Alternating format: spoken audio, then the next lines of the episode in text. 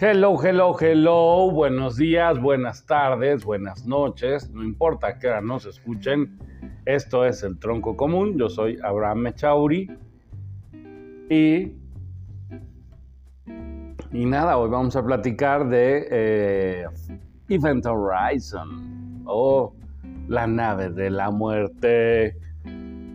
Bueno, esto es el Tronco Común, el juguete del niño.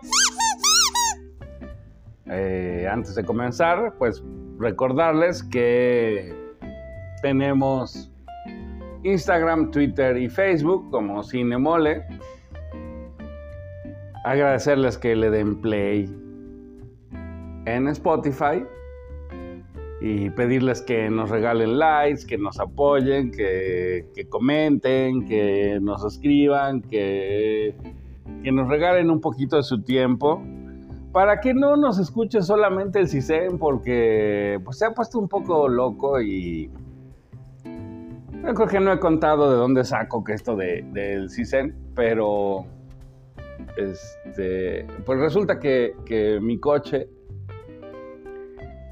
tengo coche, este, no crean que tengo así una super nave ni nada, no, es un coche.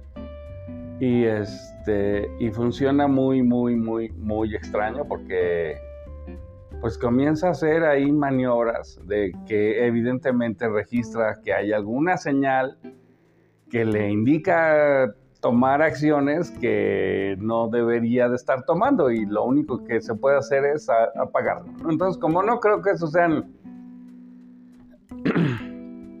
magia, no hay un abracadabra ahí que, que, haga que haya tomado vida el, el estéreo, eh, pues estoy bastante seguro de que es, es este, pues alguna interferencia,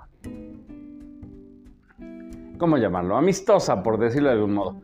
Eh, yo vivo muy cerca de la Secretaría de Marina y por supuesto que cada vez que, que entro en la zona, ya, ya para mi zona es, digamos, de Tasqueña para acá, las locuras de mi, de mi estéreo se intensifican, por supuesto cuando llego a mi casa están a tope, ¿no? Y lo único que se puede hacer para evitarlo será apagarlo, pero mm, a veces ya ni eso, ¿no? A veces incluso, incluso con el estéreo apagado está trabajando, está haciendo locuras, en fin. Eh, saludos al CISEN, como sea que se llame ahora, el Centro de Inteligencia. Un saludo, un abrazo, gracias por escucharnos, gracias por vigilarnos.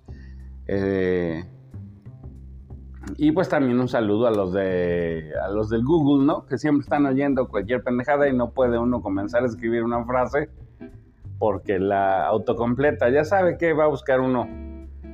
Porque normalmente uno dice, ah, voy a buscar tal cosa, ¿no? Y entonces ya la busca solo. Eh, no, no, no aprecio su, pues el modo en que facilitan mis búsquedas, pero eh, pues entiendo que nos escuchan, igual supongo que a ustedes también. Bueno, dicho esto, un saludo a Aldo, que, que bueno que, que siempre me ayuda con los memes, ¿no? Que, que ahora también hizo el favor de enviar algunos muy es difícil, yo digo que esta película es una película, por ya entrando al tema, no vamos a hablar, vamos a hablar de Event Horizon, la nave de la muerte. Fue una película pues bien rara para el momento porque al tiempo que se estrenaba se estrenó Titanic, ¿no? Entonces hágame usted el fabrón cabor está uno pensando en ir al cine, tenía uno que escoger entre ir a ver Titanic o ir a ver La nave de la muerte. Yo, sinceramente, aunque las dos eran naves, navíos, lo que sea que sean, eh, pues soy más fan de Event Horizon. Y bueno, ¿qué carajos era Event Horizon? Event Horizon es una nave que tenía un un motor que creaba un agujero negro, ¿no? Ahí, pues las marihuanadas de, la gente que, estudia física y que cree que le sabe a la física cuántica y se les ocurre que pueden, pueden hacer una nave porque pues saben que saben que hay este rumor de que las naves eh, antes llamadas ovnis, ahora ya no recuerdo cuál es el nombre correcto, utilizan motores gravitacionales, ¿no? Y entonces con base en este mito, que no sabemos qué tan cierto sea, no sabemos cuántas naves en verdad se hayan recuperado, estudiado, analizado y descifrado, porque incluso en el, plan de que, de que hayan caído y se analicen, pues no creo que sea tan fácil hacer esto de la tecnología inversa, o no me acuerdo cómo le llaman. Eh, de decir, ah, bueno, este motor funciona así, ¿no? Y, descifrarlo. En fin, eh, entre escoger entre la cursilería de Titanic o ver Event Horizon, me parece que, pues sí, claro, el, grueso de la población escogió ver a, Leo DiCaprio fajoteándose con con Kate Winslet, ¿no? Eh, no lo sé. Yo sinceramente pienso que es una pérdida de tiempo, pero pues lo que yo crea no importa. Claramente mi criterio es distinto del, del grueso de la población y me hacen quedar en ridículo cuantas veces sea necesario, ¿no? Yo cualquier cosa que yo diga, Ay, me pareció esta película de gran calidad, pues resulta que esa película es poco comercial, es poco, tiene poco éxito, vende, vende poco, la gente la critica, lo que sea. pero acostumbrado al desconsuelo de tener este gusto peculiar, pues ya, ¿no? Yo incluso tengo el DVD de Event Horizon, por si quieren saber dónde se puede ver, no tengo la más perra idea. Yo tengo mi DVD y lo puse porque pues porque como va a ser mi cumpleaños me da la gana ver cosas que me gustaron, que me impresionaron y que significaron algo en mi vida. ¿Y por qué significó algo en mi vida? Bueno, esta, esta película eh, maneja una idea del mundo bastante cristiana. Y lo sepan o no, yo estudié en una preparatoria dominada por esa entidad moral llamada el Opus Dei. Y pues digamos que fui sometido a tres años de intenso estudio del catolicismo. Del catolicismo más, más férreo, por llamarlo de algún modo, ¿no? Pues si no saben qué es el Opus Dei, ahí búsquenlo, van a encontrar a Monseñor Escriba de Balaguer y ya sabrán que, bueno, se irán haciendo una idea del tipo de locuras que estos señores eh, dominan. Y sin embargo, resulta que esta película, pues, eh, bebe de la tradición cristiana y de entrada, eh, pues tiene algunas cosas ridículas, como pensar que en el infierno se habla latín, ¿no? hay algo más ridículo que eso. ¿Por qué hablarían latín? No sé. ¿Por qué no alemán o por qué no polinesio? Yo qué sé, lo que sea, o náhuatl. Daría lo mismo. Realmente no hay ninguna lógica en que se hable latín. A menos que recuerdes que las misas hace años se daban en latín. ¿no? El latín es, digamos, todavía el el lenguaje en el que se ponen los nombres científicos de las especies, ¿no? Tiene esta aura de, de gente culta, ¿no? Incluso, pues estudiamos todos los que hicimos prepa, pues estudiábamos etimologías grecolatinas. ¿Por qué? Porque el latín era la lengua, era los que sabían escribir, los que sabían hablar, sabían latín. En fin, en esta lógica extraña, en el infierno deberían hablar eh, latín, según ellos. Una cosa totalmente ridícula y absurda, pero bueno, pues hay que, hay que treparse al. Pues a eso, a la cultura, a la cultura cristiana. Y es que los gringos de verdad son muy cristianos, son una cosa muy loca. Yo recuerdo que cuando era chico estuve de visita en El Paso con unos primos y en algún momento uno de ellos me dijo un insulto gringo que hoy realmente me haría gracia, pero que en ese momento dije, ¿por qué tengo que estar yo oyendo insultos de esta gente? Y, y con todo cariño le dije, go to hell, ¿no? Así, vete al infierno. Y bueno, o sea, yo descubrí que go to hell, que para mí era una frase que aparecía en todas y cada una de las películas gringas, pues era un insulto bastante rudo o sea, realmente fue peor que mentarle la madre, ¿no? Es como, fue algo, le caló, ¿no? Que yo lo mandara al infierno, le caló. Y bueno, un saludo a mi primo, lo, quiero, lo aprecio. Saludos, Richie. Este, no era mi intención este, causar ningún tipo de trauma, pero bueno, eh, estoy seguro que ya lo superó, que le vale un pepino. Pero bueno, eso pasó en esos entonces y me hace pensar que los, que los gringos, que la cultura gringa realmente es, muy cristiana, ¿no? Yo me imagino que aquí por la calle le grites a alguien vete al infierno, pues te mienta la madre y no, no, no le causa el menor asomo ni, ni de sorpresa, ni de vergüenza, ni de nada. Además, podría causarle risa. En fin, hay que pensar que esta idea, esta nave, ¿no? Obviamente, pues ¿quién manda las naves al espacio? Pues las manda la, la NASA, mucho más en el siglo pasado. Hay que recordar que esta película es del 97 y pues una ridiculez porque no solo es que, en el infierno hablo en latín, que no he explicado por qué hablo del infierno, en fin, ahorita lo digo, sino que en la, en la NASA, ¿no? Esos científicos de la NASA, pues no son muy dados a hablar latín también una cosa me parece un poco extraña, un poco fuera de lugar, pero bueno, en fin. ¿Por qué hablo del infierno? ¿Y por qué esta película, digamos, en mis tiernos ayeres me causó, me causó susto? Pocas películas he de reconocer que me causan miedo. Esta en ese momento, en el 97, sí me lo causó. Igual que hasta hace poco la masacre de Texas, que nunca había visto y que vi, me pareció, me pareció realmente perturbadora.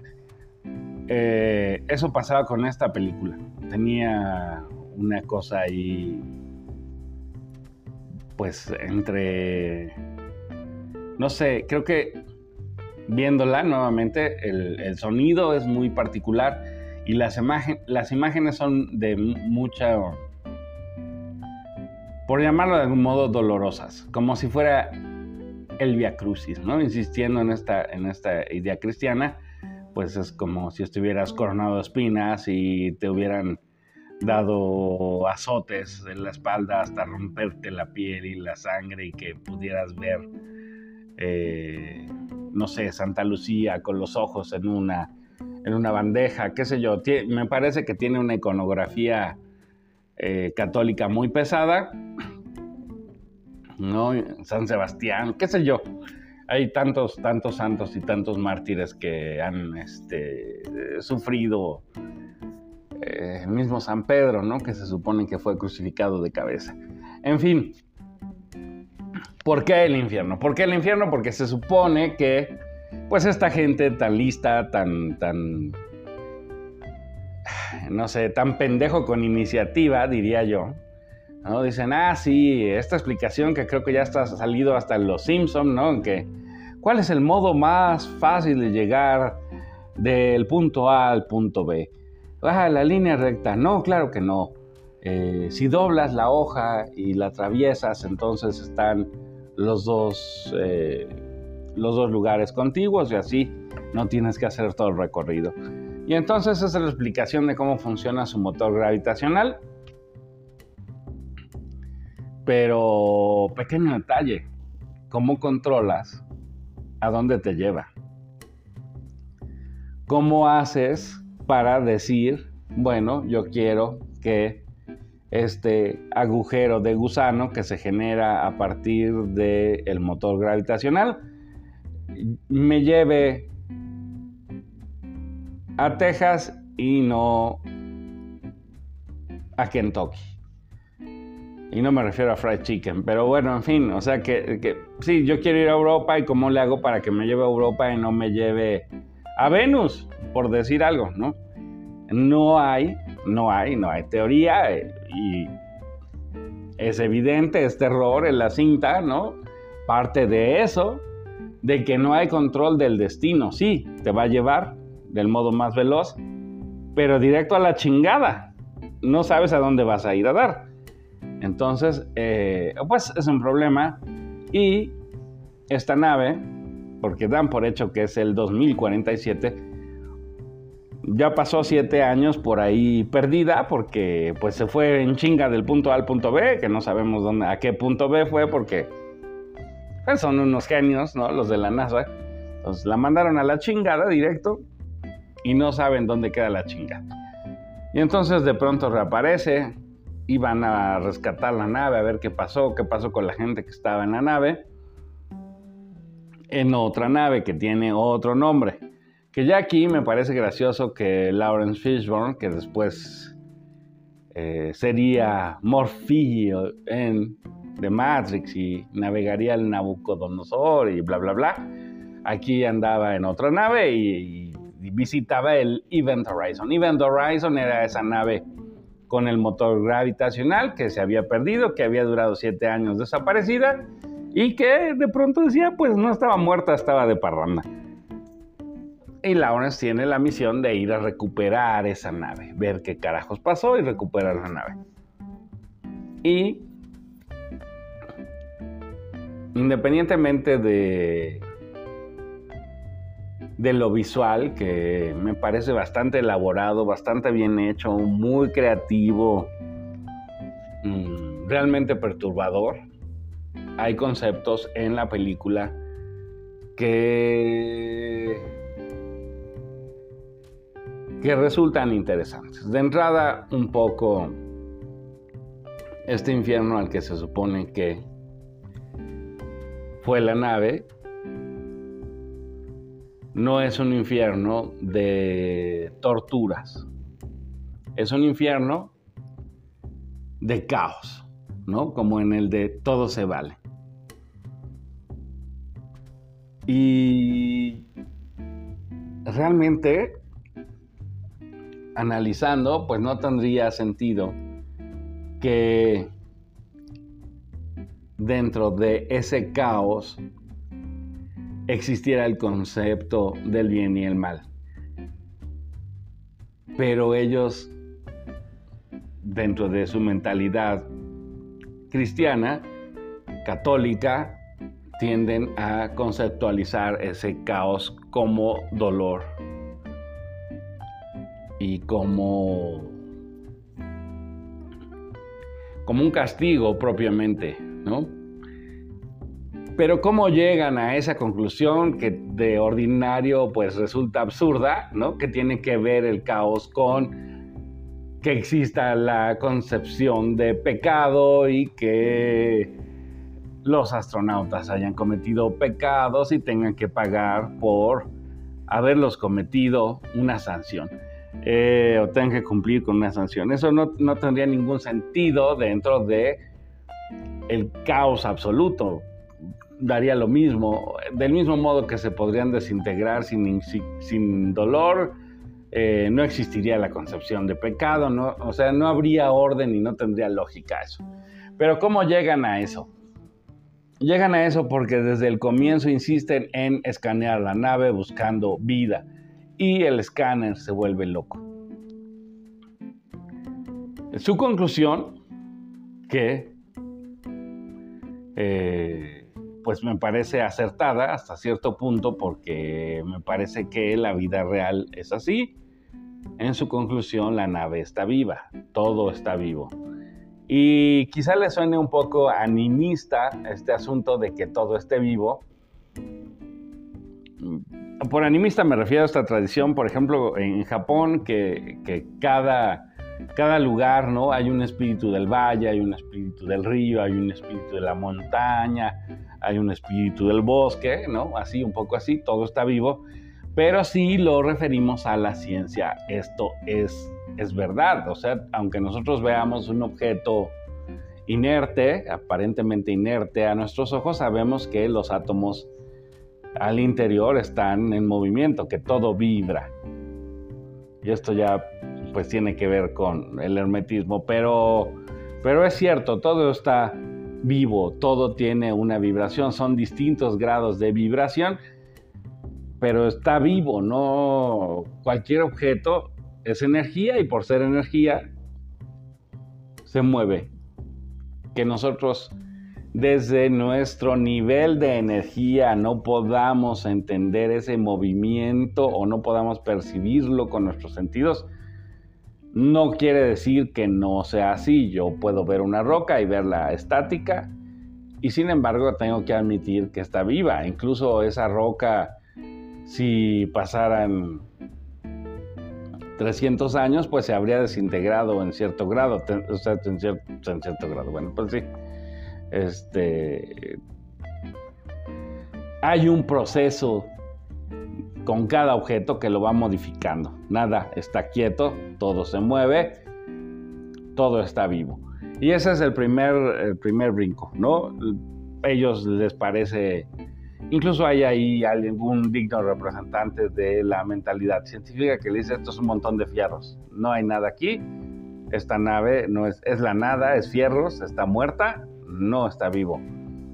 Pero eh, pues todos tienen sus propias percepciones y aunque hacen lo posible por eh, dar una explicación científica, en este caso las alucinaciones provocadas por eh, la falta de oxígeno, tienen que aceptar que la nave parece estar viva, parece pensar y parece saber cosas que no debería de saber. Y otra cosa muy linda que sucede en esta nave y que hace la película muy interesante, no solo es que la nave esté viva y pueda leer la mente de sus tripulantes, sino que sí tiene esta intención de destruirlos. Muy al principio, Lawrence Fishburne dice, esta nave es una tumba y es un claro presagio de lo que vendrá. No van a salir de allí, no podrán salir de allí. Eh, la vida que, se ha colado, o sea, nuestra idea de vida que se ha colado en esos fierros que deberían estar muertos, que es la nave, es una vida distinta de la que nuestra percepción logra detectar. Eh, y aquí me parece importante hacer una reflexión que es un, es un, es un silogismo, una manera de ver, un análisis hermético que dice claramente, a ver, si tú eres sordo y no escuchas, será muy difícil explicarte el sonido. Si tú eres ciego y no ves, será muy difícil explicarte la luz. Eso no quiere decir que no exista. Del mismo modo, estos tripulantes de la nave, esta misión de rescate, pueden detectar de pronto algunas manifestaciones de esa vida, aunque no la identifiquen como vida. Y eso es interesante porque un sordo tiene tacto y puede poner su mano en una bocina y puede sentir la vibración. No va a ser sonido, propiamente dicho, pero puede entender o puede recibir una manifestación del sonido aunque no tenga el oído. Y esto me parece que es lo que sucede con los personajes, ¿no? Están recibiendo la manifestación de esa vida, esa vida lo que quiere es destruirlos o apoderarse de ellos de algún modo, apoderarse de sus pensamientos, tomarlos, que pues es tal cual, así siendo en, en, idea católica cristiana, eh, pues esta gente sí cree en la posesión, ¿no? En la posesión satánica, y entonces digamos que la nave está poseída y no conforme con poseer los fierros, quiere poseer a las personas, a los tripulantes. Y eso ellos no pueden interpretarlo de otro modo más que diciendo que es vida. Y aquí, pues ya vemos un montón de conceptos católicos mezclados, ¿no? No nos están diciendo, esto es un ser de otro planeta científicamente. No, no, no, no, no, no. Ya estamos en el plan de la fe, en el plan de la religión, ya estamos en una nave que visitó el infierno y salió del infierno poseída. Y quizá no está poseída por un solo ser, sino está poseída por muchos seres. Puede venir la legión ahí. Y esos seres que salieron del infierno pueden poseer a otras personas. Entonces, está muy interesante, está... Me parece que si te gusta la religión, si te gustan estos conceptos de qué es el alma, qué significa estar vivo, qué significa viajar en el espacio, estas, esta película va a ser muy interesante. Eh, no quiero contar, obviamente, el final, no, lo voy a hacer. Solo eh, decir que hay que darse chance, ¿no? De ver otra cosa. Yo sé que esta película es una película vieja, que del siglo pasado, dirían los jóvenes que todos los que tienen 22 años piensan que es una reliquia porque ni siquiera, ni siquiera habían nacido, ¿no? Entonces, pero me parece que es importante ver qué conceptos están allí, qué conceptos son usados para crear el terror. Eh, insisto, a mí esta película en su momento me pareció muy perturbadora. Me parece que parte de cosas reales, ¿no? por ejemplo, no sé, para, para hoy en día los jóvenes están muy con estas ideas de yo decreto que me va a ir bien y mañana voy a encontrar el trabajo de mis sueños y entonces va a suceder. Bueno, un poco eso es a lo que juega la, la nave, ¿no? La vida dentro de la nave, a lo que juega es a eso, a decir, ah, tú tienes tal miedo, voy a convertir tus miedos en realidad. Y Sé que no es exactamente lo mismo, pero sí es el mismo mecanismo. Así como tú puedes decir, ah, yo quiero que iba a suceder, así la nave dice, ah, tú tienes miedo de y te lo voy a hacer realidad.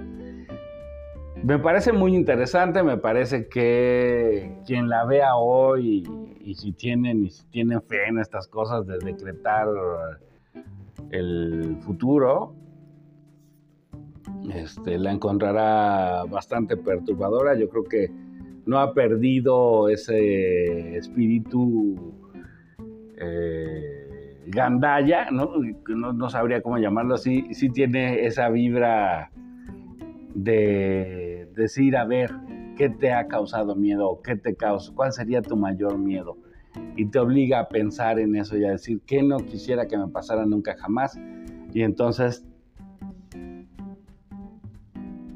te empuja desde lo que puede ser un, miedo totalmente mental o puede ser un miedo totalmente físico, ¿no? O sea, no sé, por decir algo, que tuvieras miedo a que te devoren vivo las ratas, estaría muy cabrón, ¿no? Porque pues eso eso podría pasar en ciertas circunstancias y aquí ni siquiera se queda con eso, aquí se queda sería más bien algo mucho más rudo, sería algo así como que,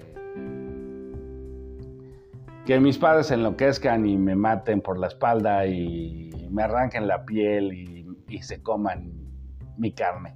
Cosas así, ¿no? Muy, muy, muy físicas, pero puede ser otra cosa aún peor. No voy a mencionar porque no quiero darles ideas horribles, eh, los invito a ver esta película, a conseguirla, a buscarla, a encontrarla, a darse chance de viajar, así.